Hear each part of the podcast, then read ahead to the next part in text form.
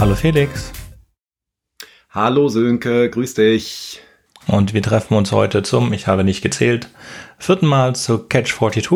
Und heute soll es gehen um Innovationen, Gründungen und Unicorns. Bevor wir da einsteigen, eine Anmerkung natürlich von Jens Bohr. Prediction is very difficult, especially if it's about the future. So was Unicorns angeht, wenn wir wüssten, was das nächste Unicorn wäre, dann wären wir nicht hier. Dann wären wir sehr busy. So, wir reden natürlich über vergangene Unicorns. Und damit zur Einleitung zu Felix. Perfekt. Ich würde vorab noch einen kurzen Disclaimer beziehungsweise äh, kurzen Rückblick zur letzten Folge machen oder zu unseren letzten Folgen. Mir wurde so ein Feedback zurückgespielt, dass Felix, an bestimmten Stellen habe ich so das Gefühl, dass da müsstest du doch noch schärfer diskutieren und noch härter deine Punkte machen. Das, das kommt zum Teil so rüber, als ob du da zurücksteckst. Und dass ich den Personen entgegnet habe, die Grundidee von dem Podcast war, dass Sönke und ich wissen, wir haben eine gewisse Deckungsgleichheit bei Themen und haben eine gewisse Historie, die sich teilt und, und so weiter. Aber wir haben auch in verschiedenen Punkten sehr fundamental unterschiedliche Ansichten. Und das eine Grundidee dieses Podcasts auch ist, diese We, we Agree to Disagree Mentalität zu etablieren, von der wir das Gefühl haben, dass die hin und wieder an bestimmten Stellen in unserer Gesellschaft aktuell ein bisschen verloren gegangen ist und wir das nicht nur im Bereich Technologie, sondern auch gesamtgesellschaftlich sehen. Es sind einfach komplexe Themen. Es gibt nicht mehr diese Ja, Nein, Schwarz-Weiß Antworten und das ist auch vollkommen okay ist, seine Argumente auszutauschen und dann auch mit verschiedener Meinung wieder auseinanderzugehen. Und ähm, ja, das ist was, was wir hier aktiv leben. Deshalb geht es nicht darum, Recht zu haben bei bestimmten Themen, sondern wir gehen davon aus, dass sich die Zuhörer, wenn sie ein Thema interessant finden, sie die verschiedenen Standpunkte interessant finden, imstande sind, sich ihre eigene Meinung zu bilden und ja, gegebenenfalls dann auch tiefer in Themen einzutauchen, wenn sie das interessiert und selber ein bisschen zu recherchieren.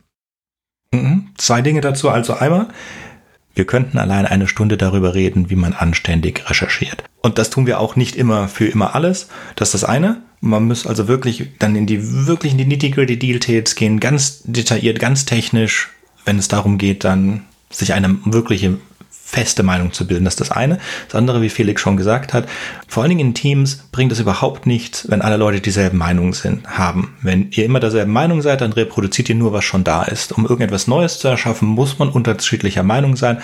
Man muss in der Lage sein, sich angehen zu können und aber auch dann zu einem einvernehmlichen Abschluss. Und wir wollen ja auch eigentlich nur einen Überblick über bestimmte Themen bieten, die euch interessieren könnten und uns sehr interessieren. So, dann springen wir mal rein in die Frage, was sind eigentlich Innovationen?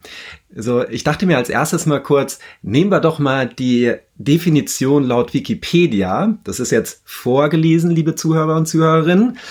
Also wundert euch nicht, wenn es ein bisschen holpriger ist. Innovation, wörtlich Neuerung oder Erneuerung, von lateinisch innovare, erneuern abgeleitet, wird in der Umgangssprache im Sinne von neuen Ideen und Erfindungen und für deren wirtschaftliche Umsetzung verwendet.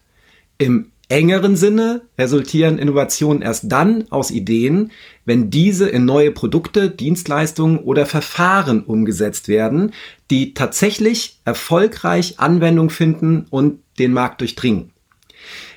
Und wenn man das jetzt so ein bisschen seziert, trifft es aus meiner Sicht schon was, was hier in Deutschland eine, eine interessante Diskussion immer ist, dass oft gesagt wird, ja, das ist aber doch nicht wirklich innovativ, das gab's doch schon mal, da gab's doch vorher schon mal den, den, den, das war doch gar nicht der Erste, der das gemacht hat. Es wird auch ein Thema sein, was sich heute wie ein roter Faden auch später durch selbst Unicorns zieht, über die wir heute sprechen.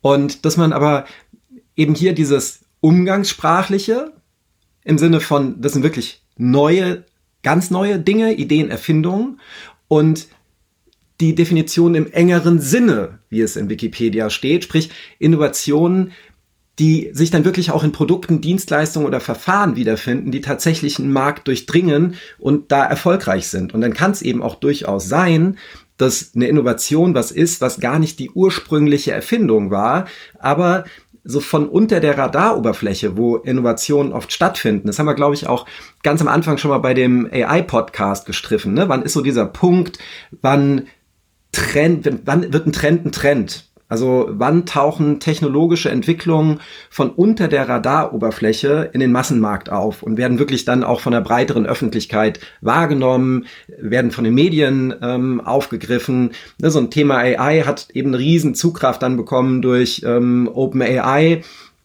als es in Spiegel und Co. aufgetaucht ist. Das ist übrigens auch noch ein Disclaimer heute. Wir versuchen Open äh, AI ein bisschen rauszunehmen ähm, und auch ein Sam Altman äh, später, genauso ein Elon Musk, weil wir zu den Themen ja schon eigene Folgen hatten. Also gibt es aus unserer Sicht nicht so viel Sinn, das heute wieder aufzukauen. Also bitte nicht wundern. Das würde man vielleicht beides, die beiden Themen im Bereich Innovation äh, als gängige Themen nehmen, klammern wir aber ganz bewusst aus. So.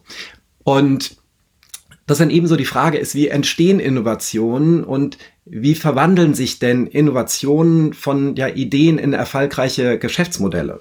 Und ich glaube, was wo wir heute dann auch öfters drauf kommen werden, ist, dass es in Deutschland nicht an Ideen mangelt, auch nicht an klugen Köpfen mangelt, sondern wir noch in so einer Phase sind, wo die Übersetzung in wirklich erfolgreiche und global skalierte Geschäftsmodelle ähm, oft dann von anderen ähm, Unternehmen gemacht wird und oft auch deutsche Champions ab einer gewissen Größe von internationalen Investoren und oft auch ähm, US-Investoren dann erstmal Finanzierungsrunden bekommen oder auch von Unternehmen aus dem Bereich dann übernommen werden, so dass diese Initialinnovation durchaus öfter in, in Deutschland und Europa stattfindet, als man hier und da auch denkt.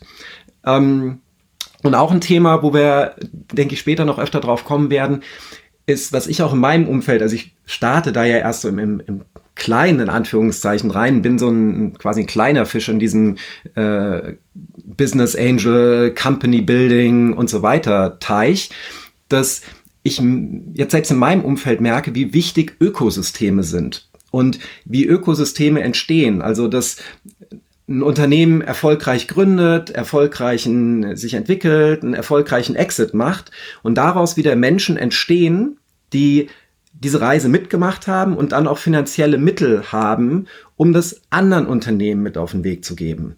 Und da merkt man halt auch, dass in den USA mit klar klassisch Silicon Valley einfach dem deutschen oder europäischen Ökosystem weit, weit voraus ist, weil die die Reise einfach früher angefangen haben als wir.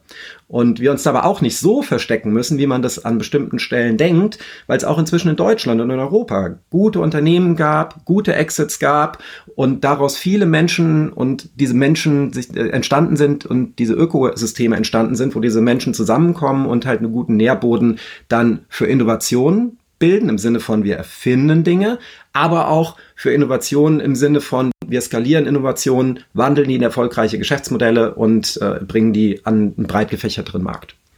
So. Das ist vielleicht so mein initialer Take, was sind in Innovationen ähm, und wie verwandeln sie sich? Und damit wir hier nicht wieder so monologbasiert werden, wir haben uns ja den guten Vorsatz genommen, das ein bisschen interaktiver zu machen, würde ich den Ball mal zu dir rüberschmeißen, Sönke, um nicht ganz zu lange hier unsere Zuhörer, Zuhörerinnen ähm, ja, mit meinem Monolog zu quälen. Also danke dir. Ähm, wenn wir eine Idee haben, also eine Innovation, wie gesagt, es gibt Grundlagenforschungen, die sind ganz toll, aber die bringen nichts ohne die Innovation dahinter steckt.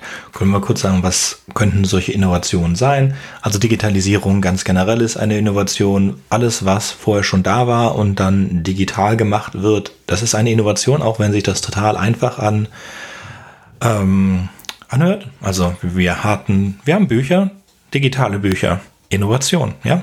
So, es muss nicht etwas, also, beziehungsweise es ist etwas Grundlegendes und Groundbreaking und Perspektivenwechselndes, so etwas zu machen von zum Beispiel einer analogen Armbanduhr auf eine digitale Armbanduhr. Das ist eine, ein Beispiel für äh, grundlegende und perspektivwechselnde Innovationen, weil Vorher waren Armbanduhren etwas, das musste mechanisch gemacht werden und sehr genau äh, als Zeitmesser. So Armbanduhren waren der persönliche Zeitmesser, den man mit sich rumgetragen hat und der so genau wie möglich und deswegen sehr ähm, es war ein handwerkliches Stück, es war teuer, relativ teuer und äh, relativ aufwendig. Und dann kamen diese digitalen Uhren, diese Casio-Uhren, die wir alle kennen, die by the way nicht entwickelt wurden von Casio, sondern die wurden von einer Schweizer Uhrenfirma entwickelt und die wurden auch äh, ausgestellt auf der Schweizer Uhrenmesse. Nur wollte niemand in der Schweiz die Massen produzieren und Casio aus Japan hat das gesehen, hat das genommen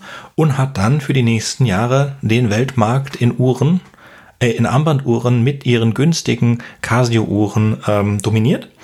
Ähm, das ging natürlich auch noch relativ schnell wieder weg, aber sie haben für ein paar Jahre die gesamte Schweizer Uhrenmanufaktur und äh, Industrie in die Knie gezwungen und seitdem jetzt sind Uhren Accessories, sind Schmuck. Ja, also die Zeit, dass die Uhr der Zeitmesser ist, den du brauchst, dass das dein persönlicher äh, Zeitmesser ist, das ist mit den ersten Casio-Uhren vergangen worden. Dann wurde da eine digitale Revolution, ein digitales, sehr einfaches Stückchen Technik macht eine bessere oder genauso gute Zeitmessung wie ein hochkompliziertes handwerkliches Stück. Und äh, es ist der Schweiz dann ein Turnaround gekommen, um das als Investmentobjekt und Accessory wieder zu etablieren. Aber das sind Innovationen gewesen, auch wenn sich das nicht unbedingt so sofort ergibt.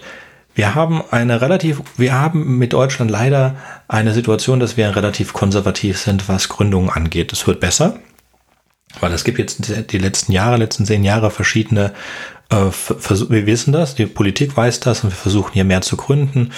Oh, wenn wir es im Vergleich sehen, in Amerika, vor allen Dingen im berühmten Silicon Valley, da wird sehr viel Unterstützung für Gründer gegeben und da kommen auch die meisten Gründungen in dem Tech-Bereich her, den wir ähm, so kennen. Und auch in China sieht das mit den Gründungen ganz anders aus. Muss ehrlich gesagt äh, zugeben, dass ich nicht ganz genau weiß, wie das mit den Gründungen in, in China funktioniert. Ich nehme an, dass es funktioniert ähnlich wie in der USA, dass vor allen Dingen an den Universitäten und in großen Firmen, dass es da Inkubatoren gibt. Also dass direkt Universitäten vorbereiten, dass ihre Forschenden, äh, ihre jungen Doktoranden und Masterstudenten aus ihren Arbeiten direkt Firmen gründen können. Absolut, absolut. Wobei das auch, ähm, da springen wir schon so ein bisschen in den Block Gründung rein, aber in unserer gewohnt klassischen Manier springen wir von Thema A zu Thema B. Übrigens auch da versuchen wir uns am Riemen zu reißen, weil auch das Feedback uns zurückgespielt wurde es hin und wieder nicht ganz einfach ist, wenn wir von A nach B springen, aber ähm, so sind wir, glaube ich, beide veranlagt. Insofern hoffen wir, dass wir euch da nicht überfordern. Und auch das aus unserer Sicht, um es positiv zu framen, zeichnet den Podcast auch aus und verleiht ihm den ganz besonderen Charme, dass ein gewisses Gehirnjogging einfach ähm, Teil des morgendlichen Workouts ist, wenn wir hier aufnehmen. Und bei dem Thema ähm, Gründung, da kommen bei mir so direkt ploppen mehrere Sachen im Kopf auf. Mhm. Also ich finde, es gibt A, so gewisse ja, Plattitüden und Klischees. Also, dass, ne, dass das hier so viel komplizierter ist, dass das in anderen Ländern viel einfacher ist, ähm, dass das hier aus den Universitäten raus schlecht läuft und so weiter. Und wenn man da ein bisschen näher ranzoomt, klar, gibt's da Unterschiede. Und ja, es ist einfacher in den USA Unternehmen zu gründen. Das fängt mit Dingen an wie Notar.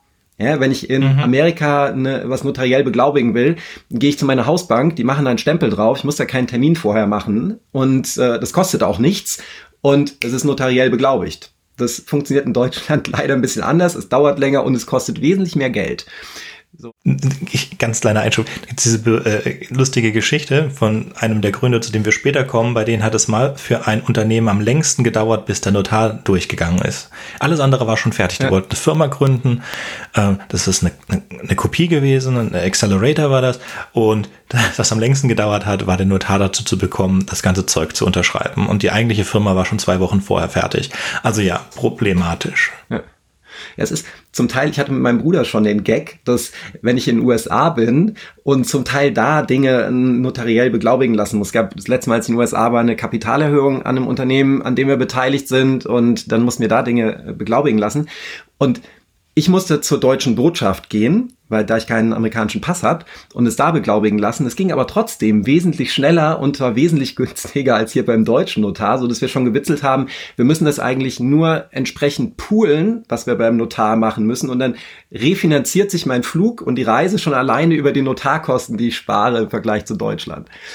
Und aber auch wenn man in Deutschland Unternehmen gründen möchte, und ich habe das jetzt schon mehrfach exerziert, das ist jetzt auch kein Zauberwerk. Also wenn man daran als Gründer scheitert, dann ist man vielleicht auch nicht der perfekte Gründer. Und ja, das dauert zum Teil ein paar Wochen, bis man im Handelsregister eingetragen ist, bis man seine Umsatzsteueridentifikationsnummer hat und dergleichen mehr, also bürokratische Themen.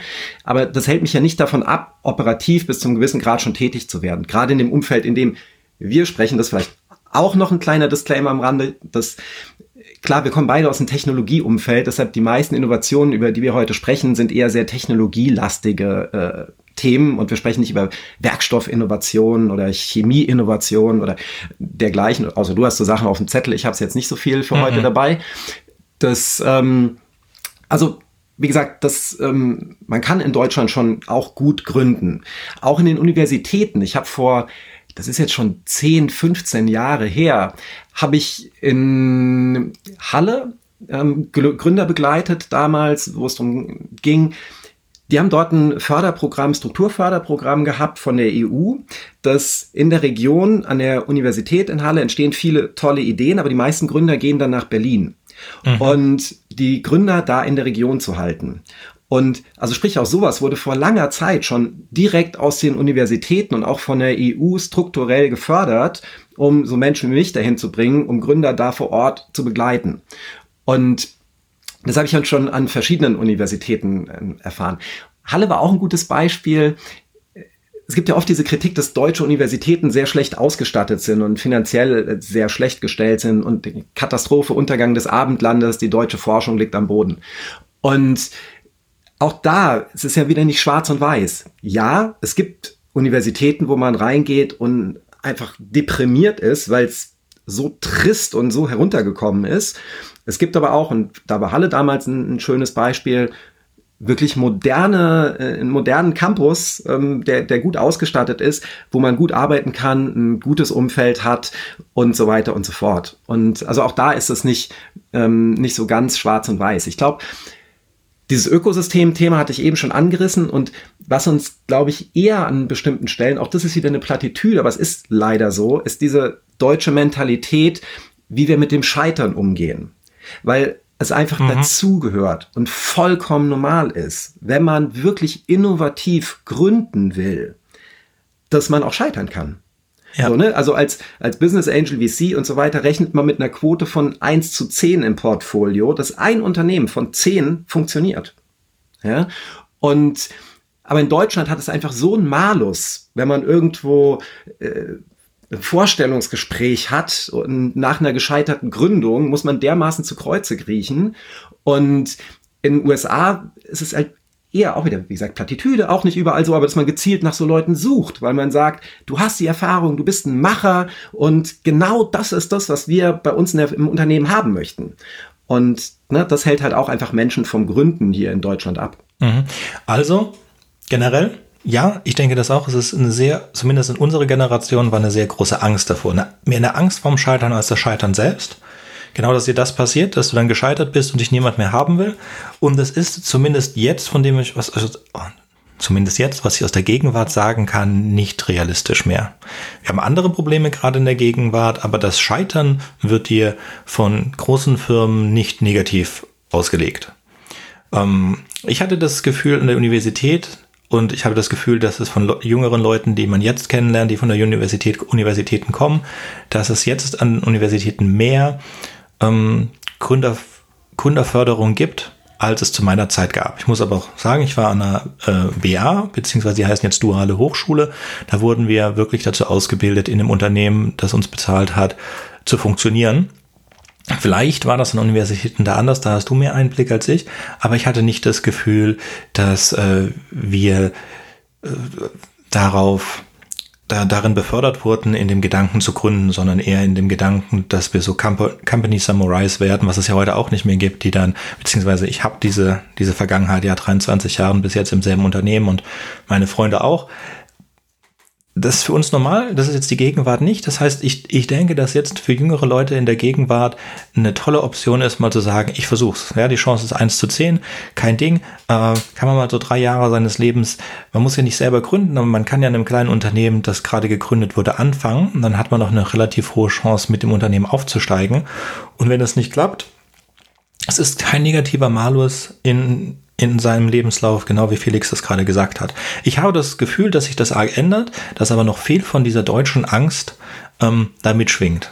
Ja, wie gesagt, kann sein, dass sich das schon so weit geändert hat. Und äh, meine nächsten Erfahrungen sind, wenn meine Kinder zur Universität gehen, ich glaube deine auch, und das sind noch ein paar Jahre, noch ein paar paar Jahre, so dass wir erst dann die Einblicke bekommen. Aber ich würde äh, es meinen Kindern auf jeden Fall raten, das als Option zu sehen und nicht mehr so, wie ich das Gefühl hatte von meinem Vater. Mein Vater, by the way, hat seine eigene Firma gegründet, sogar zwei, ähm, allerdings auch sehr spät. Und ähm, war dann bis zu seinem, bis zu seinem Rente selbstständig. Und ich spiele auch immer mit dem Gedanken, gucke mir auch gerne die Inkubatorenprogramme an, die wir haben und habe auch ähm, bei einem oder dem anderen mitgemacht. Ähm, es hat aber bei uns noch nicht zu einer Gründung gereicht. Vor allen Dingen, weil, dann nochmal Full Cycle zum Anfang, weil es gibt auch sehr, sehr starre Definitionen von, was eine Innovation darstellt, die dann die jeweiligen Inkubatoren haben. Das glaube ich ist bei einer Universität ähm, lockerer. Ja, aber so Inkubatoren haben halt, beziehungsweise Business Angels haben halt eine bestimmte Guideline, eine bestimmte äh, Idee, in was sie investieren wollen. Und wenn du das nicht erfüllst, dann auch wenn du eine gute Idee hast, dann werden die die nicht finanzieren. Und einer der Kollegen, mit denen wir damals diese, diese letzte Vorstellung bei einem Inkubator gemacht haben, der wollte, und ich habe das nicht weiter verfolgt, der wollte sich dann mit der Idee selbstständig machen, auch wenn die von dem Inkubator, auch wenn die von dem Inkubator nicht als Innovation angesehen wurde, obwohl es ja eigentlich eine äh, auf jeden Fall ein, ein, ein eine gute Idee ist, um eine Firma zu gründen, weil da ein Markt da ist. Es war viel halt nicht in den, ups, es fiel halt nicht in den, in, in den Plan des Inkubators. Ein Punkt, den du gerade gemacht hast, also mit, dass heute mehr gemacht wird für Gründungen aus Universitäten raus, ähm, als im Vergleich, als wir das, den Spaß hatten, unsere Zeit dort zu verbringen. Absolut. Das hängt aber auch genau an dieser Entwicklung, die ich eben so ein bisschen eingangs skizziert habe wie sich so die Gründerlandschaft in Deutschland entwickelt hat und wie diese Ökosysteme entstehen. Und so ein Ökosystem um eine Universität rum mhm. hilft eben enorm, um auch diese Gründungen aus Universitäten raus ähm, zu schaffen. Das ähm, sieht man ja auch, also du hattest das auch als Notiz bei uns, in, haben wir so ein Dokument, wo wir vor unsere Gedanken reinschreiben. Dein Arbeitgeber, da kommen wir auch nachher nochmal kurz, ist ja auch ein sehr gutes Beispiel dafür. Ja, also was, ne, was rund um die Gründer von SAP danach noch außerhalb von SAP auch entstanden ist. Mhm. Ja, also ein Hasso Plattner, was der in dem Bereich ähm, auf die Beine gestellt hat. Einfach ne, beeindruckend. Und so Persönlichkeiten braucht es eben. Und das bringt mich zu dem nächsten Punkt, den ich noch kurz machen wollte, dass wir in Deutschland auch generell, wie gehen wir mit Erfolg im positiven Sinne um und wie, wie gehen wir auch mit ja, finanziellem Erfolg der dann da dran hängt oben. Mhm. Das ist in Deutschland immer auch so ein, so ein makelbehaftetes Thema ist. Der erfolgreiche Unternehmer, das ist quasi ein böser Mensch, der seine Arbeitnehmer austrocknet und ausbeutet und darauf seinen Reichtum begründet hat. Und also insofern trägt man das in Deutschland nicht so vor sich her, obwohl man sagen muss, dass viele der Gründer, viele der erfolgreichen Mittelständler und so weiter toll ihre Unternehmen führen, tolle Sachen auch außerhalb von ihren Unternehmen machen, viel wohltätige Zwecke und so weiter verfolgen, das aber nicht so an die große Glocke hängen, wie das in anderen Ländern gemacht wird. Aber aus meiner Erfahrung raus gibt es viel mehr gute Menschen in dem Umfeld als dem bösen kapitalistischen Ausbeuter, den man da vielleicht äh, in bestimmten Kreisen zumindest in unserer Gesellschaft sieht. Und es deshalb dieses Erfolg feiern, sowohl die, die erfolgreichen Unternehmen als auch die erfolgreichen Unternehmerpersönlichkeiten. Ja, das sind, in anderen Ländern sind es richtige Stars und hier ist es immer so ein bisschen, ja, aber. Und so in der, ähm, in der Vorbereitung äh, jetzt auf, auf dem Podcast war es bei mir so, dass mir selber aufgefallen ist, also ich äh, äh, frag sich gleich, ob du es gewusst hättest, ja, dass alle sprechen über OpenAI oder viele. Ne, mhm. ChatGBT und so weiter. Und ähm, Sam äh, Altman ist auch vielen Leuten, zumindest bei uns in der Industrie, ein Begriff. Wenn man aber jetzt über das deutsche Pendant spricht, fällt es vielen schon schwer, den Namen vom Unternehmen zu sagen. Ich meine damit Aleph Alpha, ja, was der, einer der Primus-Unternehmen ist. Mhm. Und wenn wir dann über den Gründer sprechen, man muss sagen, ich bin sehr schlecht mit Namensgedächtnis, aber in der Vorbereitung auf den Podcast, selbst ich bin nicht auf den Namen von dem Gründer gekommen.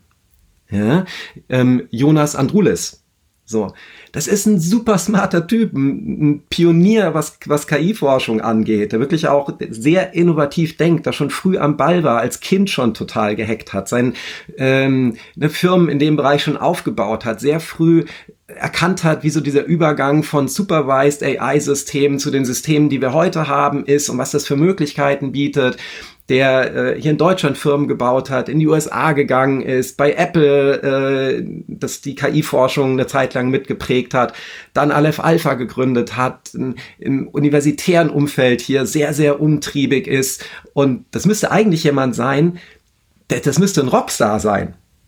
Ja, aber er ist halt Deutscher, es ist unsere Kultur. Ich würde sagen, dass äh, viele nicht kennen. Hättest du den Namen gekannt, mal ganz, ganz offen gefragt?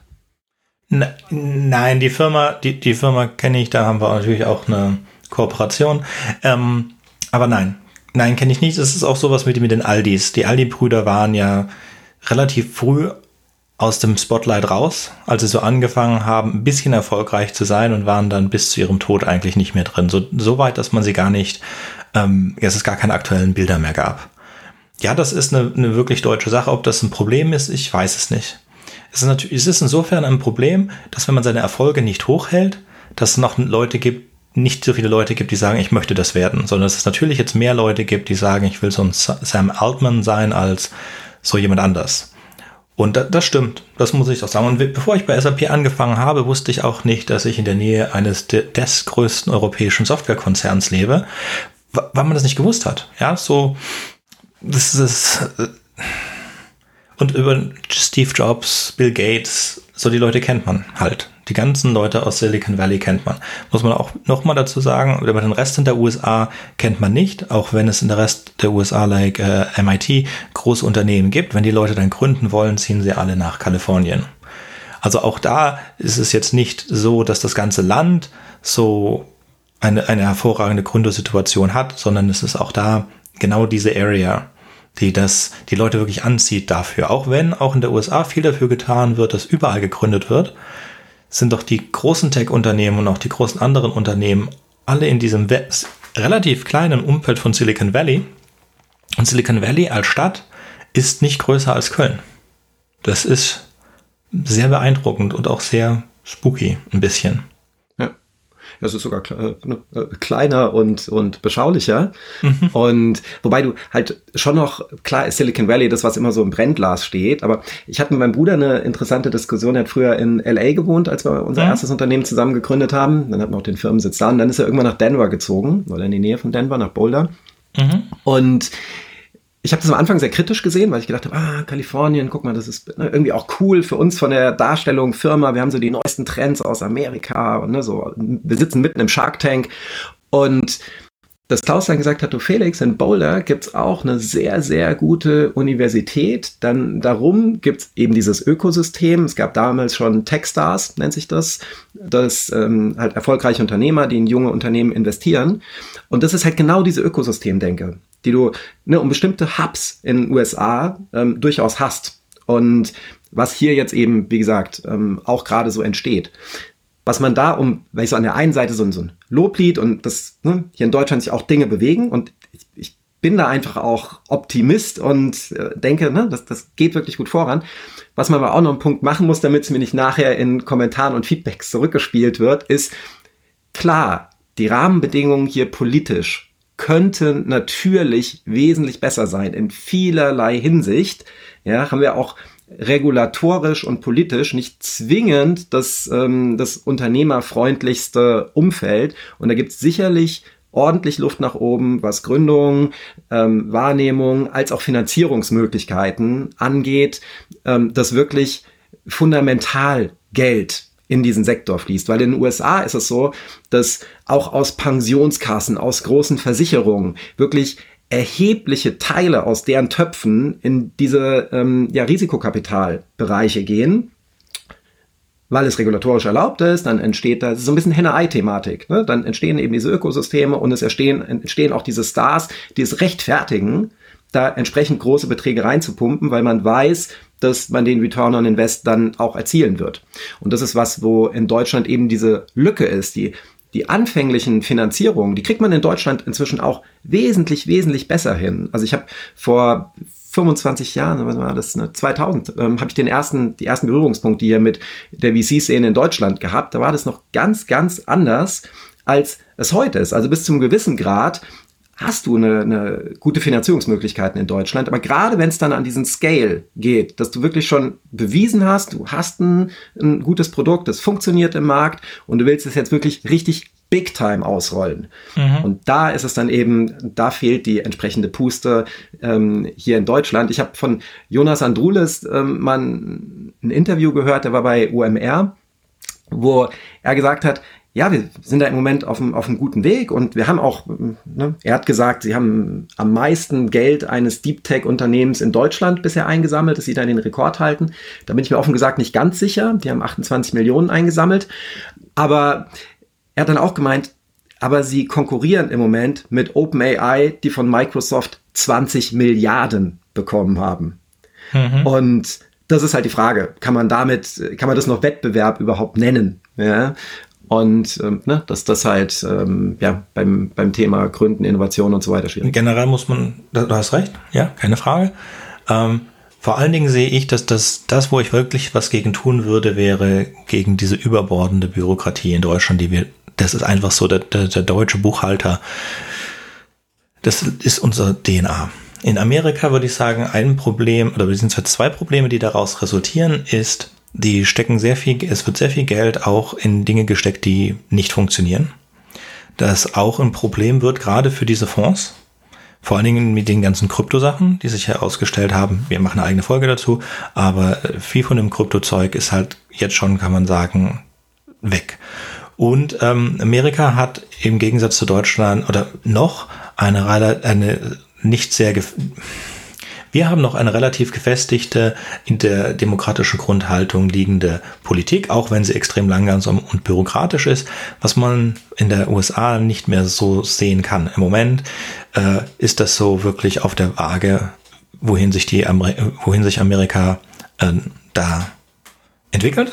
Natürlich Kalifornien ist ein Staat und daher in der Föderation relativ unabhängig von dem Government von dem äh, Federated Government, aber das ist natürlich auch eine Gefahr. Das eine ist ja das Verbrennen von sehr viel Geld, das passiert ist, ähm, auch mit vielen Sachen, die gerade schiefgegangen sind in den letzten Jahren, Banken, die zusammengebrochen sind, Fonds, die pleite gegangen sind, ähm, viel, viel Geld, das verloren geworden ist, zum Beispiel von der Lehrergewerkschaft und so weiter. Und das andere ist die politische Situation, von der man nicht weiß, wo es hingeht, weil wir dann einen sehr starken radikalen Flügel haben, der noch weit radikaler ist als Trump in der Vergangenheit war, weil die Leute sich gegen den positionieren und das funktionieren nur noch weiter außen radikalere Positionen, die nicht gut sind für die Wirtschaft, egal was sie behaupten. So, und hier in Deutschland, äh, genau, also man, man sagt ja früher immer stupid German money, aber ich glaube, dass es gar nicht mehr so dumm ist, das Geld, und dass das wirklich so 20 Milliarden in OpenAI zu ent, natürlich kann ich falsch liegen, aber ich finde das ein bisschen unfair übertrieben, aber ich verstehe, was dahinter steht. Wenn du das Geld sowieso schon hast und du musst es in irgendwas reinstecken, dann kannst du es auch in OpenAI reinstecken. Und wenn es halt schief geht, hast du immer noch unglaublich viel Geld. Wir reden halt von Microsoft, von was sind die das drittgrößte Unternehmen der Welt? Apple ist das größte Unternehmen der Welt, mal Börsenwert. Ähm, oder vielleicht ist Microsoft sogar das zweitgrößte, ich weiß es gar nicht. Aber wir reden von Unternehmen, die sind halt viel, viel größer, als was wir hier haben mit einer, mit Volkswagen, einer SAP und so weiter. Die haben auch viel mehr Spielgeld. Das ist ähm, auch etwas, wo wir nicht so schnell drankommen werden. Muss man dann lieber vielleicht mit der schwäbischen Hausfrau gehen und sagen, musst optimieren, was du aus dem Geld machen kannst, das du hast. Ja, einerseits, ähm, ne, absolut, das ist ja auch, zeichnet ja auch die, die deutsche Wirtschaft an bestimmten Stellen aus. Also halt, glaube ich, immer so diese, diese Balance zu finden, ne, dass ähm, zwischen Innovation und nicht zu risikofreudig zu sein. Wobei man sagen muss, den Punkt, den du gemacht hattest mit, es wird, wurde viel Geld verbrannt, absolut. Aber wenn wir so die Parallele ziehen, wir sind ja beide lang genug in, in dem äh, Tech-Teich unterwegs. Und gerade als wir gestartet sind, war ja totale Euphorie. Ne? Mhm. Ende der 90er Jahre, Dotcom-Boom und so weiter. Und äh, dieser Crash, den haben wir beide sehr aktiv miterlebt. Also den ersten und danach ja noch weitere. Und dass es so an Innovationszyklen ja oft dranhängt, dass es dann so ein Overhype gibt, auch mhm. viel zu viel Geld auf Themen draufgepumpt wird und dann Ruhe einkehrt und sich dann quasi in, in dieser Ruhe die gesunden, soliden Geschäftsmodelle durchsetzen und dann weit, weit nach oben skalieren. Genau. So, und die, diese, diesen, dieses Modell haben wir halt jetzt oft gesehen und in Deutschland gefühlt sind wir immer ein bisschen später dran mit dem Investieren in beiden Zyklen. Sowohl ja. in diesem Hype-Cycle, ja, wir investieren nicht so viel, verbrennen auch nicht so viel, aber wir verpassen dann auch den Aufsprung, wenn der Markt in den Punkt kommt, dass er wirklich erwachsen wird und richtig solide Modelle entstehen. Und na, das ist so die, ja, da, da immer die, die gesunde Balance zu finden.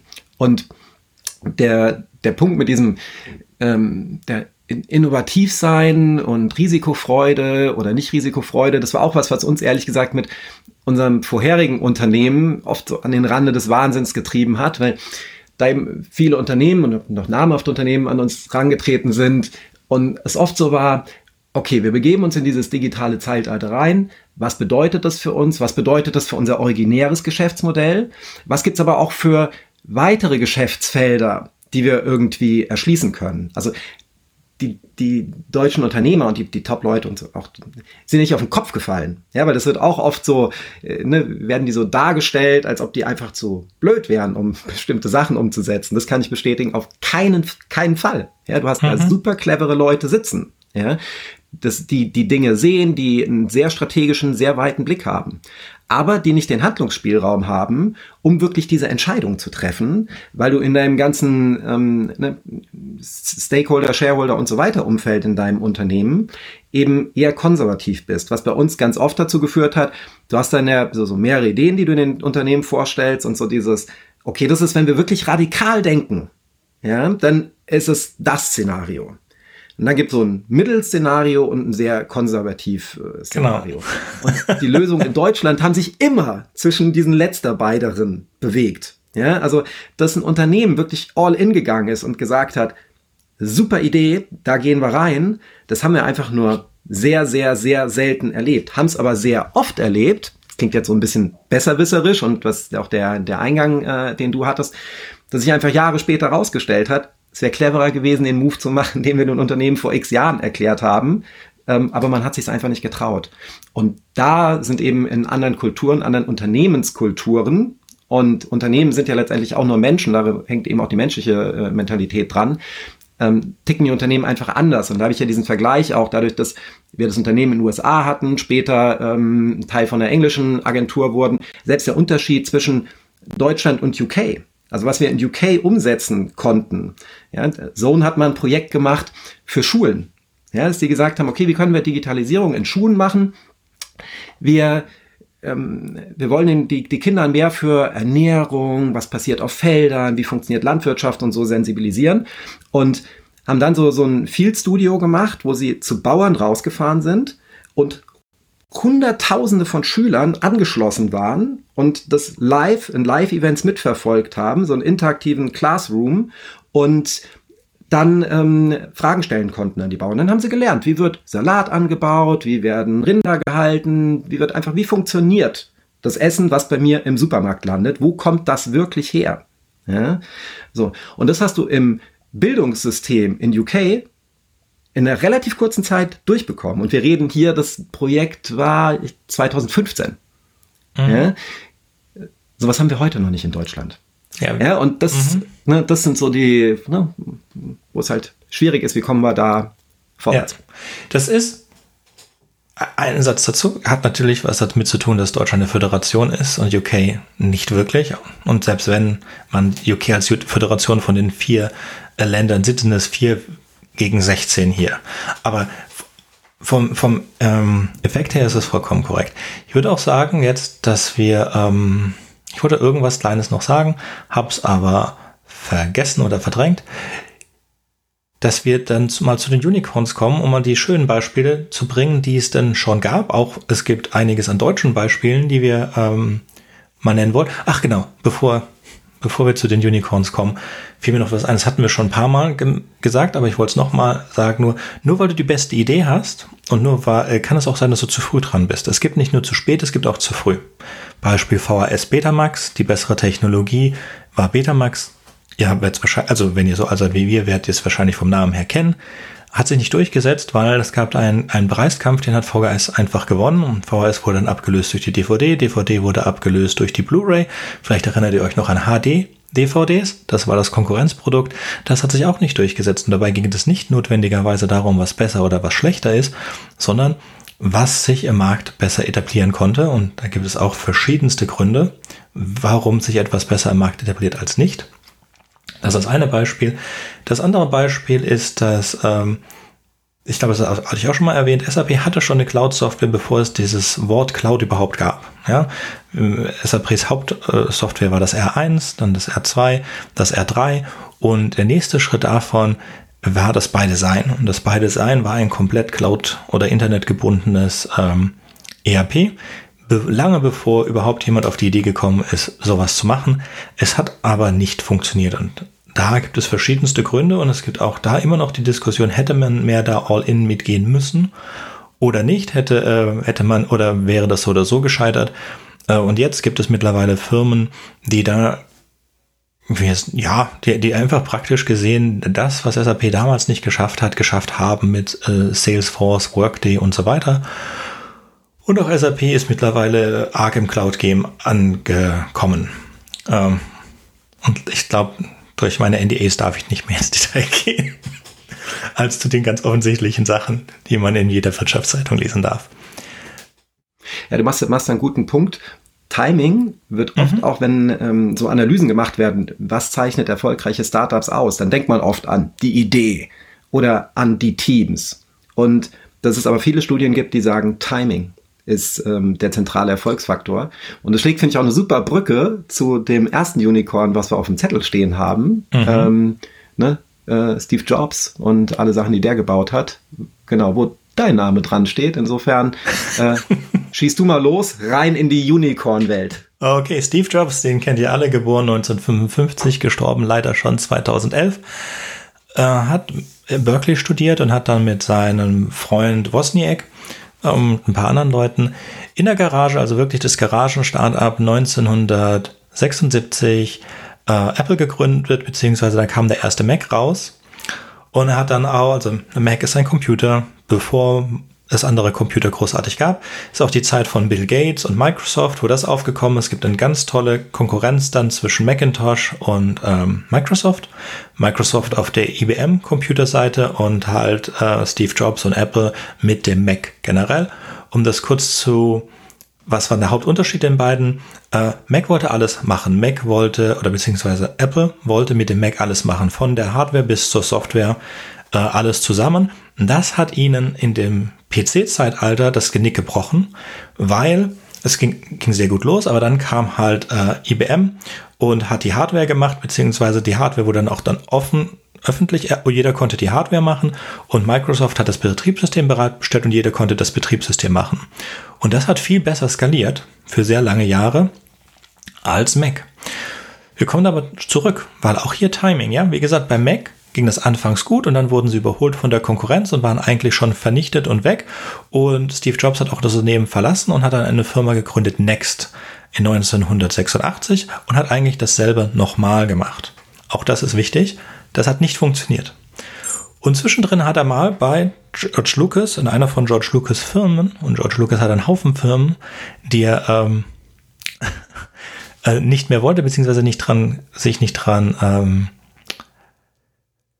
sich damit nicht so arg beschäftigen konnte, war, dass sich um seine Firma, äh, Filme kümmern wollte. Er hatte zum Beispiel Industrial Light and Magic, aber auch eine andere Firma, die eine kleine Lampe, eine kleine Lampenanimation hatte.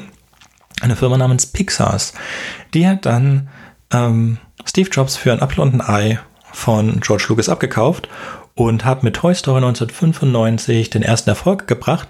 Und zu dem Zeitpunkt dann war er auch wieder auf dem Weg zurück zu äh, Apple und zwar hat Apple Next gekauft. Und aus Next wurde Mac OS, was wir noch heute benutzen, ja, war wie gesagt, alleine hat das nicht funktioniert, aber diese Innovation und dieses Team, das brauchte halt Apple, um Mac nochmal zu erneuern, was sie dann auch gemacht haben.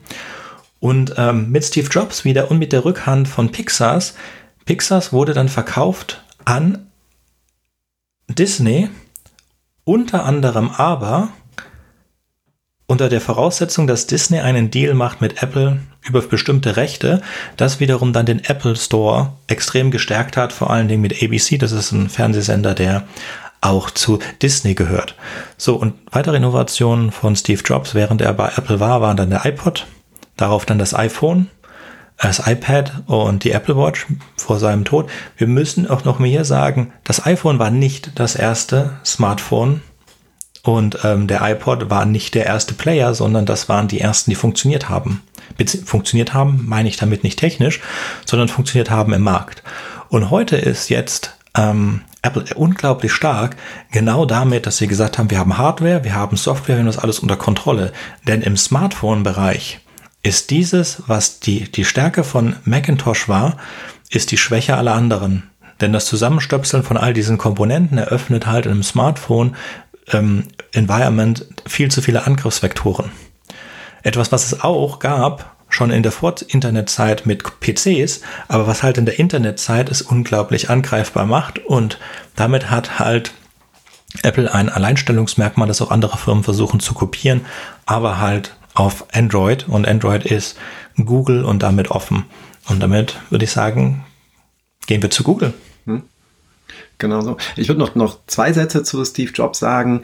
Das auch was, was sich durch viele Unternehmerpersönlichkeiten hier durchzieht, ist, dass es eine sehr streitbare und sehr kontrovers diskutierbare Unternehmerpersönlichkeit ist. Und dass in, auch wieder hierzulande oft diese Unternehmerpersönlichkeit und die Diskussion darum den unternehmerischen Erfolg überschattet und in den USA eben dieser unter oder in anderen Kulturen dieser ähm, unternehmerische Erfolg eher im Vordergrund steht und diese Diskussion um die Person rum ein bisschen in den Hintergrund tritt. Ich will jetzt gar nicht werten, was ob das eine besser oder schlechter ist, nur so eine äh, bisschen Beobachtung und genau der Punkt, den du gemacht hattest, den wir vorher auch schon hatten, dass Steve Jobs einfach dieses super Händchen hatte fürs richtige Timing. Ja, also ähm, die richtigen Produkte in der richtigen Art, klar mit seinem super designorientierten ähm, Denken und bis perfektionistisch bis ins letzte veranlagte Denken, ähm, ja, dann zum Erfolg zu führen. So, springen wir zu ähm, Larry Page und Sergey Brin, ähm, die Google gegründet haben. Ein Beispiel, was übrigens auch aus dieser Gründung aus dem universitären Umfeld ähm, anschließt, was jetzt bei den nächsten beiden äh, Beispielen, die wir haben, eine Analogie ist. Ähm, ne, also Google damals aus, die waren in Stanford und haben ja, sich dann überlegt, wie könnte man Suche verbessern. Was ich an dem Beispiel auch interessant finde, weil ich das sehr aktiv damals schon miterlebt habe, dass man eigentlich das Gefühl hatte, der Suchmarkt, das Thema ist durch. Ja, da ist ein Alter Vista, ein Lycos und gerade in Yahoo. Ja, also in Yahoo war das so dominant. Die Leute hatten ihre E-Mail-Adresse bei Yahoo. Das war bei vielen Leuten die Startseite. Das war die Suchmaschine. Das war also zu der Zeit eigentlich unvorstellbar, dass man Yahoo irgendwie vom Thron gestoßen bekommt. Und die einfach Suche weiter gedacht haben und gesagt haben, okay, ähm, Suche ist nicht nur, was auf einer Website stattfindet, sondern wir nehmen den Kontext im, sehr simplifiziert im ganzen Web und ne, PageRank ähm, und setzen einen anderen Algorithmus hinter die Suche. Und die Suchergebnisse waren einfach so viel besser, dass sich das damals, also bei mir im Umfeld, sehr via Mundpropaganda sogar verbreitet hat. Dass mir einfach jemand geschrieben hat, hier Felix, ich benutze gerade eine neue Suchmaschine, die ist der Hammer, musst du mal probieren. Und so, was einfach zeigt, dass selbst in scheinbar gesättigten Märkten immer Raum ist, um auch einen etablierten Player komplett vom Sockel zu stoßen. Und was sie dann halt danach weitergemacht haben, auch sehr, sowohl das, das Unternehmen Google und die, die Technologien darum weiter voranzutreiben, sei es in, in Maps, in Street View, in Analytics, die ganzen Cloud-Dienste und so weiter. Ähm, aber klar, auch clever zuzukaufen. Ja, also was, was so in der Masse, denke ich, am meisten bekannt ist, YouTube. Wobei ich witzigerweise vor ein paar Tagen, ich nenne die Person nicht, sonst wäre sie mir vielleicht böse, ähm, jemand in meinem engeren Umfeld hatten was von YouTube und es die Person gar nicht wusste, dass das ein Google-Unternehmen ist. So. Was, was für mich vollkommen klar ist, aber scheinbar für Verbraucher hier und da sogar gar nicht, äh, gar nicht so ein Thema ist, die aber es da auch schon sehr früh verstanden haben. Ne? YouTube ist 2005 gegründet worden und auch da, das war so ein Mundpropaganda-Ding in meinem Umfeld, das Kai Hattermann, herzliche Grüße, der hat mir damals das erste Mal hier, Felix, da gibt's so eine Videoplattform, musst du dir mal angucken. So. Und Ne, hat sich sehr schnell verbreitet und ist 2006 dann ähm, auch schon von Google gekauft worden. Und die einfach ein, ja, ein, ein riesen Ökosystem inzwischen gebaut haben und ja, ohne dass das Internet heute in seiner jetzigen Form sehr schwer vorstellbar wäre. Wobei ich letztens in einem Podcast auch ähm, die These gehört habe, dass jemand meinte, dass er glaubt, dass in zehn Jahren Google nicht mehr, nicht mehr in der Form geben wird wie heute, weil er sie nicht an dem so als Dominator in der aktuellen technischen Entwicklung sieht. Eine These, die ich nicht zwingend unterschreiben würde, ähm, aber die auch wieder darauf einzahlt, selbst der Klassenprimus ähm, und scheinbar Unbesiegbare kann auch wieder besiegt werden. Ja, da wollte ich jetzt auch mal eine Anmerkung machen. Genau. Ähm, Large Language Model, das hatten wir auch gesagt, das ist auf einem Paper von Google. Und natürlich ist äh, Google auch, was man jetzt nicht so direkt weiß, aber Google ist auch, glaube ich, die Nummer zwei oder wenigstens Nummer drei, nein, die Nummer zwei in Large Language Model direkt nach OpenAI mit Microsoft.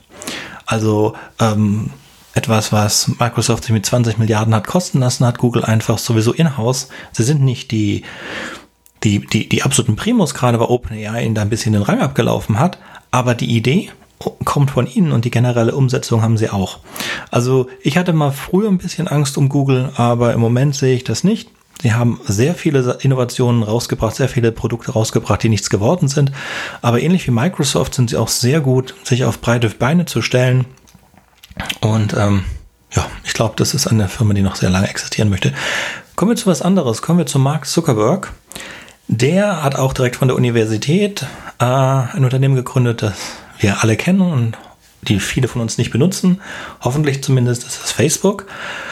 Und da gibt es auch noch einen Gerichtsstreit, der ähm, anhängig ist. Und zwar soll er diese Idee geklaut haben von zwei Investorenbrüdern, die auch sehr interessant sind, ähm, aber auf die wir jetzt nicht eher, eher eingehen können. Facebook oder heute Meta hat sehr interessant investiert und das ist auch eine Sache, die ich immer gerne bringe, weil ich das absolut für Quatsch gehalten habe. Und zwar haben sie zwei Milliarden gezahlt für ein Unternehmen mit zwölf Mitarbeitern. An die beiden Gründer ging, glaube ich, die Hälfte und eine Milliarde haben sie unter den restlichen zehn Leuten, 20 Leuten, was sie da hatten, aufgeteilt. Und das äh, ist eines dieser Beispiele, wo man unglaublich reich werden kann mit einfach einer Idee. Mittlerweile macht Instagram mehr Werbung und äh, hat mehr Teil an am Revenue als Facebook selber. Das war heißt also diese zwei Milliarden waren ein unglaublich gutes Investment. Ein anderes Investment, das sie gemacht haben, sie haben den ersten und immer noch größten Messenger der Welt gekauft und zwar WhatsApp für 19 Milliarden Dollar und ähnlich wie damals bei Instagram gab es eine Umrechnung von Leuten, die das nutzen, auf Geld, das man bereit ist für die zu bezahlen.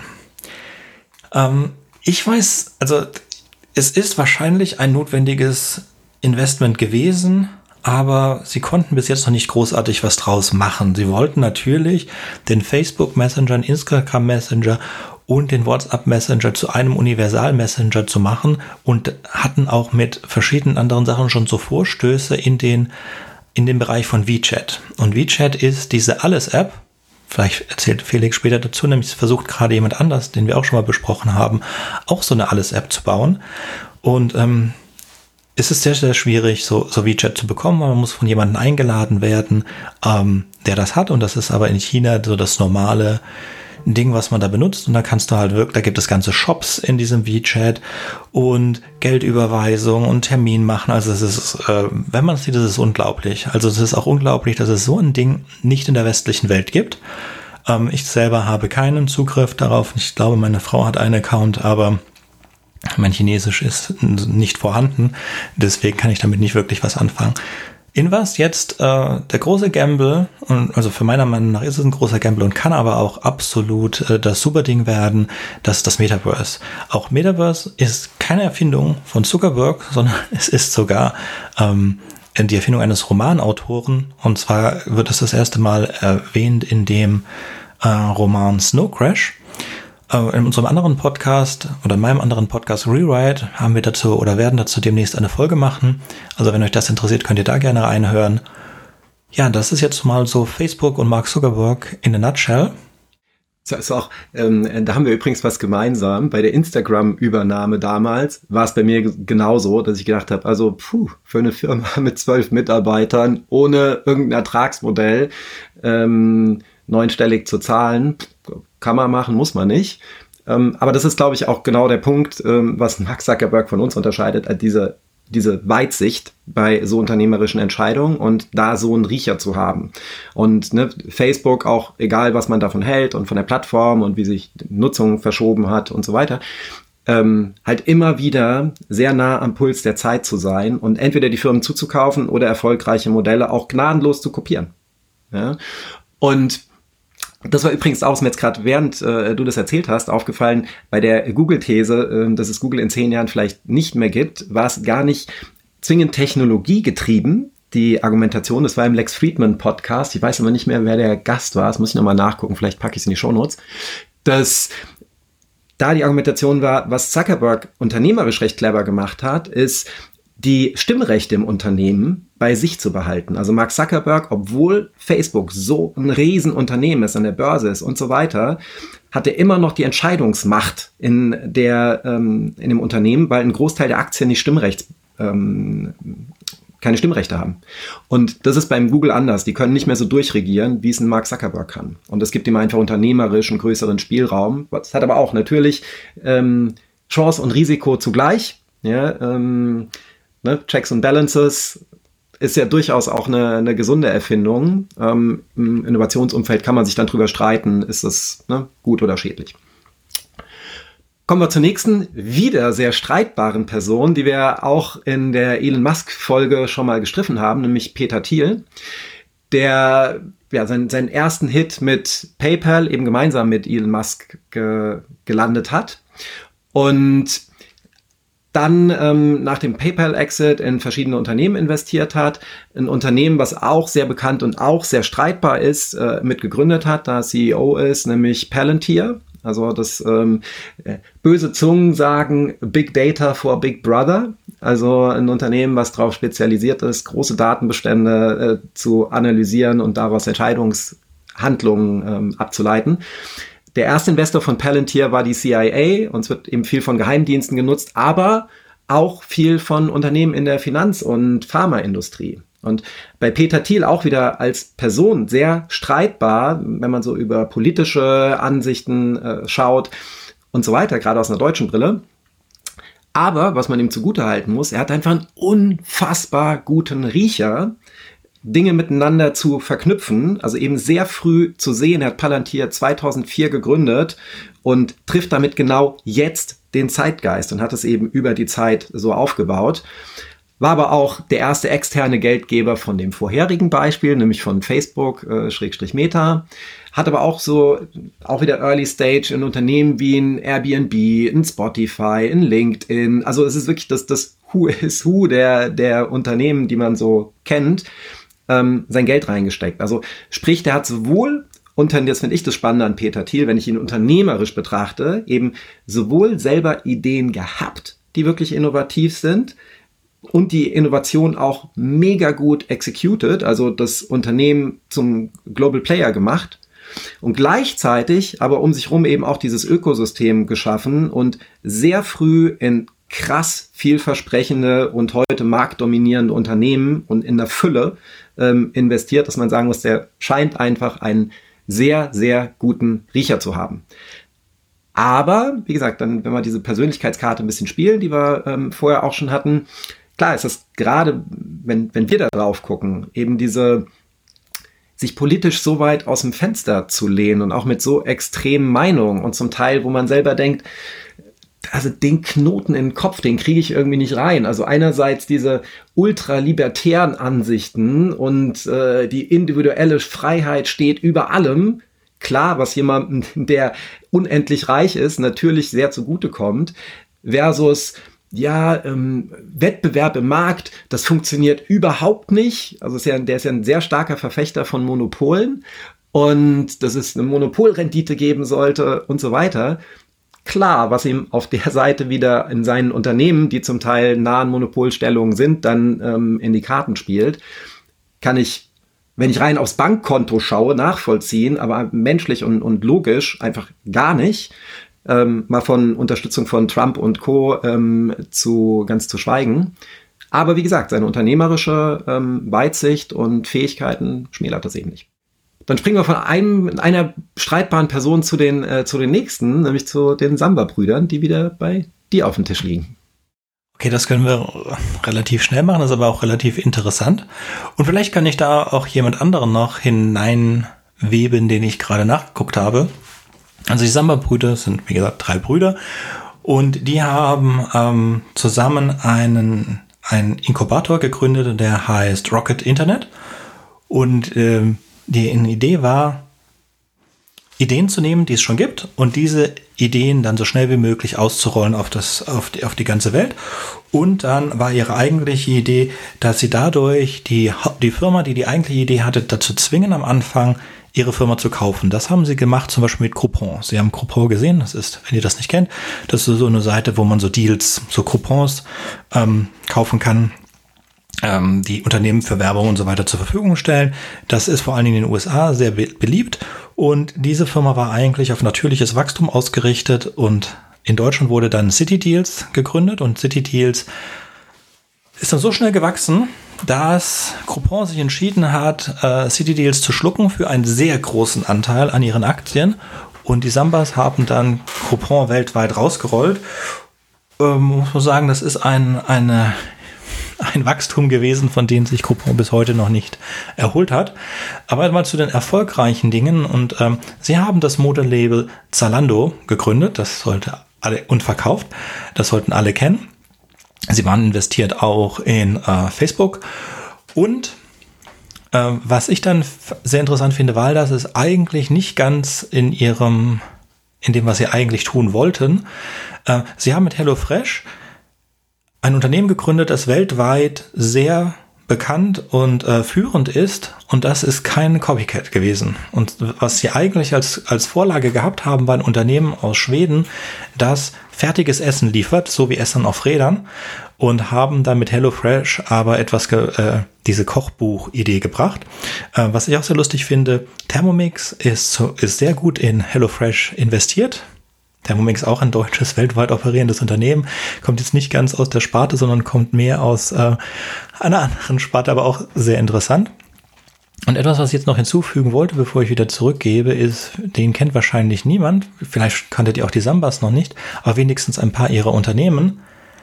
Äh, und zwar der Ralf äh, Dommermuth. Kennst du den Namen? Absolut. United Internet. Genau, United Internet für mich auch ein Begriff, aber vielleicht für euch alle nicht. United Internet, äh, eine deutsche Gründung, zu denen gehört zum Beispiel Web.de, 1 und 1, Ionisys, wie sie sich dann umbenannt haben und so weiter und so fort. Das ist äh, Deutschlands größtes Internetunternehmen, mal abgesehen von meinem Arbeitgeber. Äh, Strato gehört zu denen und ähm, sie haben auch relativ, oder er hat relativ früh, ach GMX habe ich vergessen, GMX gehört auch dazu, ähm, einen, einen äh, einen Business Angel Fund gegründet, der auch dann sehr stark bei den Sambas investiert war. Absolut. Es gibt übrigens also zu den Samba-Brüdern, wenn äh, ihr da tiefer einsteigen wollt, von OMR eine, eine Subreihe OMR Rabbit Hole, die mhm. sich, den packe ich auch in die Show Notes den Link, genau mit der Samba-Story sehr ja, umfangreich auseinandersetzen. Und da merkt man halt einerseits dieses ne, unternehmerische Talent, den Riecher, den ähm, ne, die super Execution, für die die auch bekannt waren. Genau, also richtige Timing und einfach dann auch die Idee, richtig gut Big Time ausrollen zu können. Aber auch wie gnadenlos und über Leichen, die an bestimmten Stellen auch gehen. Da sind einfach auch ne, viele Beispiele, wo man sagen kann, hm, ähm, kann man sich wirklich drüber streiten, ob das so ganz saubere Geschäftsgebaren sind. Und in dem Podcast kommt auch lustigerweise so der Konflikt und Kontrast zwischen genau dem vorherigen Beispiel Peter Thiel und den Samba-Brüdern ähm, raus. Ne, Peter Thiel, jemand, der sehr innovation-driven ist und Copycats quasi hasst und die Samba-Brüder, deren Geschäftsmodell ähm, genau ist, zu kopieren. Mhm. Ich finde, ein Beispiel, was, was ich da von der, von der Intensität, also ich kannte die Story schon grob, aber nicht in der Intensität, bevor ich den Podcast gehört habe, dass ähm, von der ähm, Auto 1 Gründer Hakan Koch, der war vorher auch bei United Inter äh, bei Rocket ähm, Internet. Mhm. Und der hatte regelrechte Panik, als sie das Unternehmen gegründet haben, dass die Samba-Brüder das mitbekommen, uns kopieren. Also für Auto 1, für die, die es nicht kennen, das ist ein Gebrauchtwagenmarkt, die äh, gebrauchte Autos kaufen und dann über eine Plattform verkaufen. Und die dann einfach wirklich, die haben eine Scheinfirma noch gegründet, nach vorne, damit wenn ähm, Oliver Samba oder Olli dann immer genannt, ne, beim Hackern angerufen hat, hier Hackern, was machst denn du gerade? Dann hat er quasi nur über diese Scheinfirma gesprochen, die die wo sie operativ gar nicht wirklich viel gemacht haben und aber einfach totale Panik gehabt, dass die was von Auto One vorher mitbekommen. So. Und ne, was einfach so, ja, aus meiner Sicht, ne, schade ist, wenn man alte Wegbegleiter so verängstigt als Unternehmer, ne, dass sie einfach Angst haben, dass sie ihm, einem die Butter vom Brot nehmen, was dann auch wieder diese Überleichen gehen ja. ähm, trifft. Aber muss man wirklich sagen, es gibt jetzt keine, die, ähm, es gibt einfach keine großen, die nicht Dreck am Stecken haben.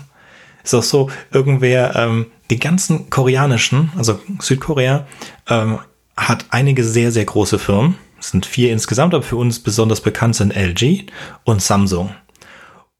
Und das sind auch Firmen, die extrem interessant sind, weil die eigentlich nur aus Leichen bestehen. Also wie gesagt, das ist ähm, gesamte südkoreanische Wirtschaft basiert eigentlich auf vier großen Firmen und dass sie so groß geworden sind, hat einen bestimmten Grund, weil die vom Staat so äh, protegiert wurden, damit sie so groß, aber jetzt auch eigentlich unglaublich äh, brutal und äh, monopolistisch geworden sind.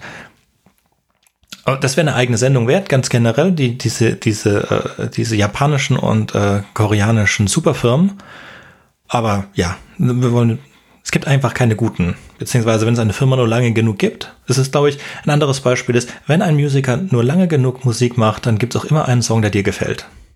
Das ist was bei, bei den Sambas, was finde ich, ähm, was halt mit, mit dieser negativen Betrachtung zum Teil sehr unter den Teppich gekehrt wird. Und wenn ich wieder aus meiner unternehmerischen Brille blicke und so gesamt mit rauszoome und auf das, das deutsche Ökosystem gucke, ist genau dieses Ökosystem, das der Stichwort, dass die Samba-Brüder halt ein krasser Nukleus, also mhm. Nährboden für das deutsche Internet-Unternehmertum äh, gewesen sind. Sind so viele erfolgreiche Companies danach von Leuten gegründet worden, die durch diese Kaderschmiede Rocket Internet oder eins der Unternehmen gegangen sind.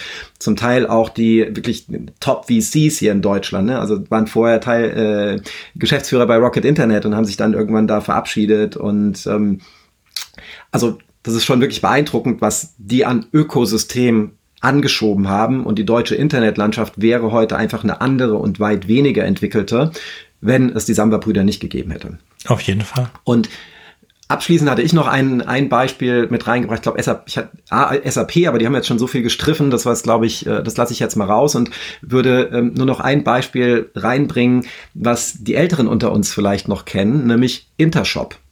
Mhm. Intershop war eine E-Commerce-Software, die sehr in diesem Internet-Hype Ende der 90er ähm, in Deutschland geglänzt hat und sehr hoch gestiegen und dann sehr tief gefallen ist. Und Warum ähm, erzähle ich darüber? Weil es für mich ein gutes Beispiel ist, wie dieses Ökosystem entstanden ist. Und B, weil ich durch einen total lustigen Zufall einen sehr direkten Zugriff auf einen der Gründer dann irgendwann bekommen habe.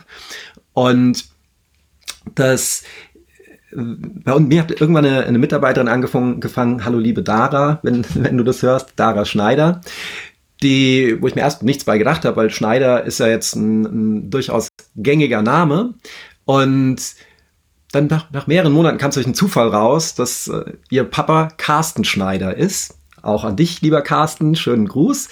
Und ähm, Carsten hat zusammen mit Stefan Schambach und Wilfried Beek ähm, Intershop gegründet. Und Witzig war auch die, die Entstehungsgeschichte, weil die 1992, als sie die Firma gegründet haben, da schließt sich der Kreis zum Anfang zu Steve Jobs, ähm, einen Vertrieb hier in Deutschland für Next Computer aufmachen wollten. Mhm. Und der Carsten mir mal erzählt hat, weißt du, Felix, damals war das noch so, ich habe Steve Jobs, Jobs einfach eine E-Mail geschrieben. Dem konntest du damals halt einfach eine Mail schreiben und der hat auch geantwortet. Ja?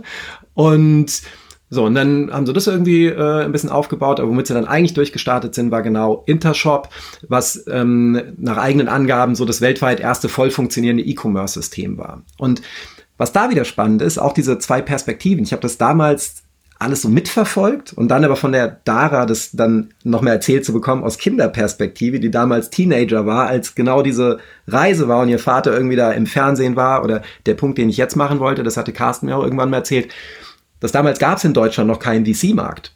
Ja, und die haben halt gesagt, okay, die ganzen amerikanischen Unternehmen, die bauen irgendwie alle mit diesem Risikokapital ihre Firmen auf, aber was machen wir denn? und sind dann einfach, haben die Koffer gepackt und sind mit den Familien für ein paar Monate in die USA gezogen und haben in den USA das Geld eingesammelt und sind dann wieder zurück nach Deutschland gekommen und ähm, haben hier dann damit Intershop aufgebaut.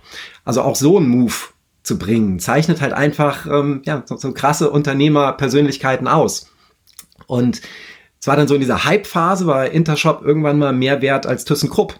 Ja, haben auch gedacht, krass, ne? Internetbude und im Vergleich zu gerade zu den Zeiten, ne? also wo äh, die Leute noch vom 54K-Modem zu Hause sich ins Internet gequält haben. Und so. Was dann aber entstanden ist, klar, dann ist äh, der neue Markt abgeschmiert, ähm, Intershop-Kurs runtergegangen und so weiter. Aber so Unternehmerpersönlichkeiten wie der, äh, die drei, die das Unternehmen gegründet haben, machen dann ja mit anderen Sachen weiter. Und das war auch wieder so der Start von einem krassen Ökosystem. Ja, also die haben selber alle noch Unternehmen gegründet. Der Carsten äh, direkt nach Intershop dann äh, Pixarco. Das war so eine Bilderplattform, auch wieder total weite Voraussicht. Ja, also das ne 2003 so eine so eine äh, ne also sich schon mit dem Fotothema so zu beschäftigen, wie es heute irgendwie ein Instagram oder irgendwelche ich lass Fotos drucken Plattformen machen hat das Unternehmen dann wieder nach zwei, nach, nach zwei Jahren an HP verkauft. Ne? Stefan Schambach hat äh, ne, Demandware gegründet, das irgendwie an den USA an die Börse gebracht, an Salesforce verkauft, hat jetzt wieder Newstore Inc. gegründet. Der Wilfried Beek hat ein Unternehmen, das nennt sich ePages, dann ähm, gegründet, was so bezahlbare Online-Shops nach Baukastenprinzip ähm, sind. Also auch wieder ein Modell, wenn wir über Timing sprechen. Heute sprechen die Leute mehr über Shopify ne? Mhm. als, als Baukasten-E-Commerce-System. Ähm, Witzigerweise ja auch von einem äh, Deutschen gegründet, Tobias Lüttke, ne, der in Kanada lebt und äh, da auch der Hauptsitz von dem Unternehmen ist.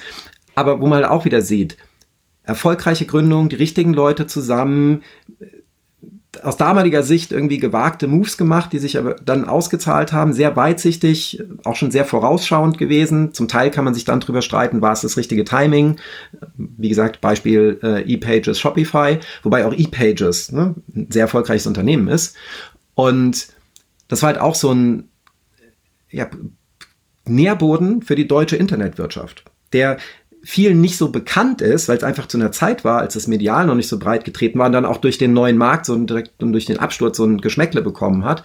Aber wie gesagt, es gibt in Deutschland immer wieder gute Beispiele, wo die richtigen klugen Köpfe zusammenkommen, was Tolles bauen und es durchaus auch aufs internationale Parkett stellen. Intershop ist damals auch ähm, an, in, äh, an die New York Stock Exchange gegangen und ähm, ja, was für mich tatsächlich auch so ein inspirierendes Ding war, weil es genau da habe ich mich angefangen mit Unternehmertum zu beschäftigen. Und ne, das waren für mich damals so die, die Rockstars. Was dann eben auch so witzig war, dann irgendwie äh, zehn Jahre, das war Ende der 90er, die Dara hat bei uns 2008 angefangen, glaube ich, äh, 2007, 2008, also so zehn Jahre später, ähm, dann die auf einmal die Tochter bei mir im Büro sitzen zu haben, die auch sehr, sehr lange bei uns gearbeitet hat und heute auch noch bei Cognizant arbeitet, bei der Firma, an die wir verkauft haben. Und ja, also mit äh, diesen äh, warmen Worten steige ich aus dem Thema raus und hatte noch ein weiteres Ding, was ich ähm, auch schon auf dem Schirm hatte, was aber auch, finde ich, für ähm, so in der Breite nicht so bekannt ist und vielleicht auch um Innovationen hinten raus nochmal abzurunden.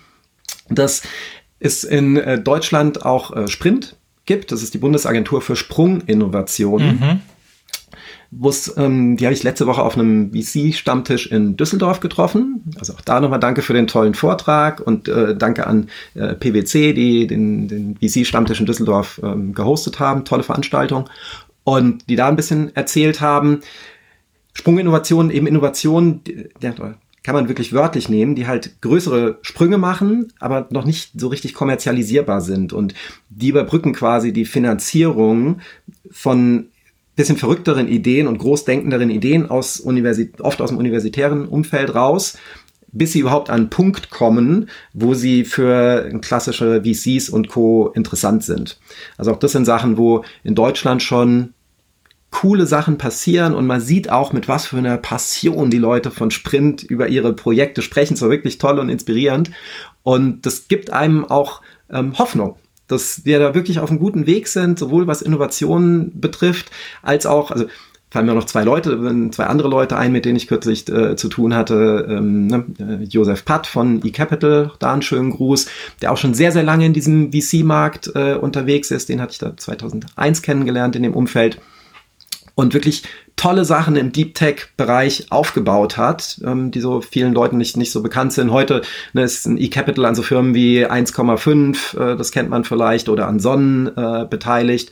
Oder auch ein, ein, Tim Schumacher, der auch hier in Köln sitzt äh, und mit seinem World Fund ähm, viele Nachhaltigkeitsthemen reingeht. Auch da tolle Firmen, nicht nur aus Deutschland, auch ne, ähm, international irgendwie ähm, rausbringt. Also es gibt schon tolle Leute und Köpfe hier in Deutschland, die tolle Innovationen rausbringen und auch vor allem gerade bei den letzten beiden genannten eCapital und World Fund, die sind so an dieser Schnittstelle zwischen Technologie und Nachhaltigkeit. Also wenn man da durch die Projekte äh, durchscrollt, gibt einem das einfach auch Hoffnung, ähm, dass wir vielleicht die, die Zukunft doch noch besser und nachhaltiger werden könnte, als wir sie so sehen, weil es einfach schon viele Technologien gibt, die wirklich eklatante Probleme lösen können, wir sie einfach nur in, in Scale und in die Umsetzung reinbringen müssen. Ich habe nur zwei Gründer, also obwohl ich schon 23 Jahre bei derselben Firma arbeite, habe ich nur zwei der Gründer mitbekommen. Die restlichen sind davor ausgestiegen. Und äh, einer davon hat auch eine Universität gegründet, und zwar Hasso-Plattner, das Hasso-Plattner-Institut in Potsdam. Und das ist auch ein schöner Innovationsstarter. Also da gibt es auch, es werden da sehr viele Firmen gegründet und äh, gerade wurde wieder eine davon, also eine vom Hasso-Plattner, beim Hasso-Plattner Institut von Hasso-Plattner Abgängern gegründete Firma von der SAP gekauft. Und das ist auch ein netter, äh, netter, netter Weg, wieder an Innovation ranzukommen, denn die viele große Firmen oder alle großen Firmen sind sich eigentlich bewusst, dass es sehr schwer ist, in einem solchen äh, Startup-Denken in einem Weltfirma-Environment zu haben. Also auch große Firmen wie Google, Apple und so weiter, die können neue Produkte und Innovationen und so weiter erzeugen, aber du hast schon ein relativ starres Gerüst außenrum, weswegen alle diese Firmen ihre eigenen Wagniskapitalteile haben, die natürlich gerne investieren in Dingen, die irgendwas schon mit ihnen zu tun haben und ähm, da auch viel Geld reinspringen. Und ihr könnt kurz googeln, was es bei der SAP ist, wie viel Geld da in ihren Fonds steckt. Das ist schon einiges. Und bei Apple und Google und äh, Microsoft und IBM und so weiter, Salesforce, Workday, um nur ein paar zu nennen, das sieht überall genauso aus. Und ähm, dann halten die aber immer einen Teil der Firmen, keinen besonders großen, und haben auch immer die Möglichkeit, dann die Unicorns, die da entstehen, wieder in die Firma aufzunehmen, äh, um so Innovationen also außerhalb der Firma zu erzeugen, in Startups und dann die Startups zu integrieren. Das ist ab einer bestimmten Größe einfacher als äh, biologisches nicht biologisches, aber natürliches Wachstum innerhalb der Firma. Wie gesagt, je größer eine Firma ist, je schwieriger ist es, innerhalb der Firma Innovationen in so einem Groundbreaking, diese Sprunginnovationen oder Perspektiveninnovationen zu erzeugen. Deswegen investieren alle großen Firmen in. Das finde ich auch immer einen spannenden Punkt, das ist auch bei einigen der Beispiele, die wir hatten. Also Facebook ist ja so ein gutes Beispiel. Die haben so viele Kaufangebote bekommen mhm. und auch mal so ein Anekdötchen gehört, dass äh, Mark Zuckerberg, ein Investor, der ähm, damals, glaube für eine Milliarde Facebook kaufen wollte, dann hat er sich mit dem in San Francisco getroffen und hat ihn mit in sein Apartment genommen, so in seine Studenten-WG mhm. und hat halt damals dann gesagt, eine Milliarde, Milliarde, ich weiß gar, genau, ich weiß gar nicht, was ich mit dem Geld machen sollte. Du siehst, wie ich hier lebe und ich kann mir nicht vorstellen, dass ich dann nochmal ein geileres Unternehmen baue, als das, was ich jetzt schon habe. Deshalb behalte ich lieber das Unternehmen und baue das noch weiter aus, statt jetzt das viele Geld zu nehmen. Und das ist aber ein Call, wo man berechtigterweise sagen muss, das ist schon verlockend. Also da Nein zu sagen, ähm, ne, das zeichnet dann halt auch so bestimmte Unternehmertypen aus. Und es gibt aber auch genug Beispiele, die diesen Call gemacht haben und halt nicht das Facebook geworden sind. Ja. Und so, also insofern, ähm, so viel man über die schimpft, ne, es ist ein bestimmtes, einen bestimmten sehr außergewöhnlichen Riecher und sehr außergewöhnliche Talente haben eben all diese Leute, über die wir gerade gesprochen haben. So, dann hätten wir einfach nochmal zwei. Dann hätten wir nochmal Markus Persson. Der ist nur bekannt für eine einzige Sache und zwar, dass er sich Programmieren beibringen wollte und das mit dem absolut dümmsten Idee, die man dafür machen kann. Und zwar wollte er sich Java programmieren. Java ist nun wirklich keine Sprache für die Programmierer unter uns, die besonders gut geeignet ist dafür. Er hat ein Spiel programmieren wollen. Um sich Programmieren beizubringen, hat unser junger Freund Markus angefangen, ein Spiel zu programmieren. Und äh, weißt du, welches Spiel das ist? Nee. Minecraft. Er hat Minecraft entwickelt und hat da auch, das ist so eine Sache von Zeit, hat es geschafft durch das, durch das Early, äh, Early, das Beta-Programm von Steam, das dann an die Leute zu bringen. Das heißt, war einer der ersten Spiele, der es in diesem Store drin war, wo man schon Spiele anspielen konnte und, in, und kaufen konnte oder auf Wunschliste setzen konnte, die, die noch nicht fertig waren und hat dann damit dann ähm, sich über Wasser gehalten und die Firma hatte vier Mitarbeiter oder so, als sie dann von Microsoft für zwei Milliarden gekauft wurde, weil auch er wurde mal gefragt, wie hoch mussten die Summe sein, dass du dein, dein, dein Lebenswerk verkaufst? Und ja, zwei Milliarden war die Summe, musste er dann zugeben. Ähm, und auch das ist ein interessanter Kauf, wo äh, Microsoft, by the way, das Geld locker wieder reingemacht hat mit dem ganzen Ökosystem, das sie außen um dieses Spiel halt erzeugt haben. Und sie haben es neu programmiert und portiert auf alles Mögliche und so weiter. Allerdings hört man von ihm auch nichts mehr. Er hat dann noch ein paar Sachen versucht und ist aber nichts mehr großartig daraus geworden, was nicht bedeutet, dass er nicht glücklich damit ist. Aber ähm, das fiel mir so gerade ein, als du gesagt hast, Zuckerberg hat vollkommen richtig gesagt, sowas wie Facebook gründet er nicht nochmal. Ja. Und dann natürlich ähm, Linus Torvald ist ein Innovator und Gründer, der aber sich nicht wirklich, der, der hätte sehr, sehr, sehr reich sein, viel reicher sein können, als er sicherlich wohlhabend und nicht arm. Aber es ist ein, ein Mann, der sich nicht darum gekümmert hat. Und zwar ist das der Entwickler von Linux. Und Linux ist mhm. eine, ähm, jeder kennt Linux. Linux ist, was sich unter fast allem befindet, ja. Ähm, ähm, Apple verwendet Darwin. Darwin ist eine Distribution von BSE. Das hat auch irgendwie damit mit Unix und Linux äh, gemeinsame Wurzeln.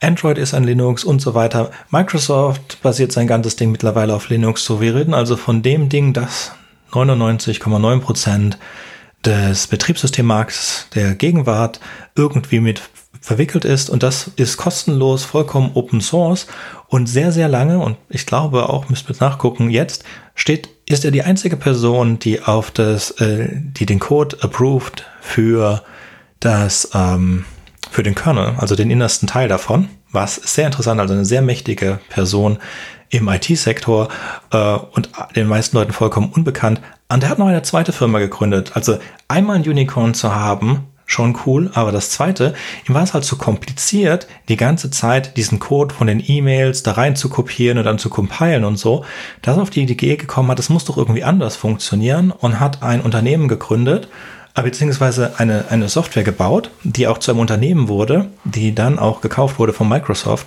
Weißt du, wie die heißt? Ähm, das, das Witzige ist, ich habe gestern schon beim Laufen äh, dran gedacht und ich müsste es auf jeden Fall wissen, aber ich, ähm, ich kenne es auch und Dings, wenn du es jetzt sagst, ist es gleich, GitHub. ach, jetzt habe ich es endlich. Genau. GitHub, genau. Weil wir da auch immer so Code firmenmäßig drauf liegen hatten. Also äh, insofern für Entwickler das das absolute Ding, genau. Zuhause. Ja, also ja, es ist nicht nur, ist, es ist nicht nur, äh, bumm, der Typ ja. hat den Kernel, das Ding, das fast unter allen Softwaren liegt, geschrieben. Nein, er hat auch das Ding gemacht, mit dem du die gesamte Software-Distribution eigentlich machst weltweit. Hammer. Und er hat es nicht monetarisiert. Beides nicht. Ich weiß nicht, wie er bei GitHub drin steht oder so. Ich habe es jetzt nicht nachguckt, fiel mir nur spontan ein. Ich meine nur, äh, das war dem Mann halt nie wichtig. Und äh, dem geht's gut, keine Frage, aber der hätte so reich sein können wie Mark Zuckerberg oder Elon Musk oder Bill Gates und so weiter. Aber egal, damit ähm, wollte ich diese sehr das amüsante... Schön, genau, das finde ich auch ein schönes Schlusswort, dass es eben nicht das, das, Geld der Treiber sein sollte für Innovationen ja, und Unternehmen zu bauen, sondern wirklich für ein Thema zu brennen. Und ne, wenn man das macht und Dinge mit Passion baut, dann ne, folgt oft, wenn man es denn möchte, das Geld von ganz alleine. Mhm. Und, aber es ist eben auch schön zu sehen, genau diese Persönlichkeiten und auch diese, das hatten wir auch bei den anderen Persönlichkeiten zum Teil ja schon, die nicht so ein One-Hit-Wonder starten, wo man auch schon riesig den Hut vorziehen muss. Mhm. Ja, ähm, aber die wirklich so einen Riecher haben, dass sie sowas am Fließband bauen.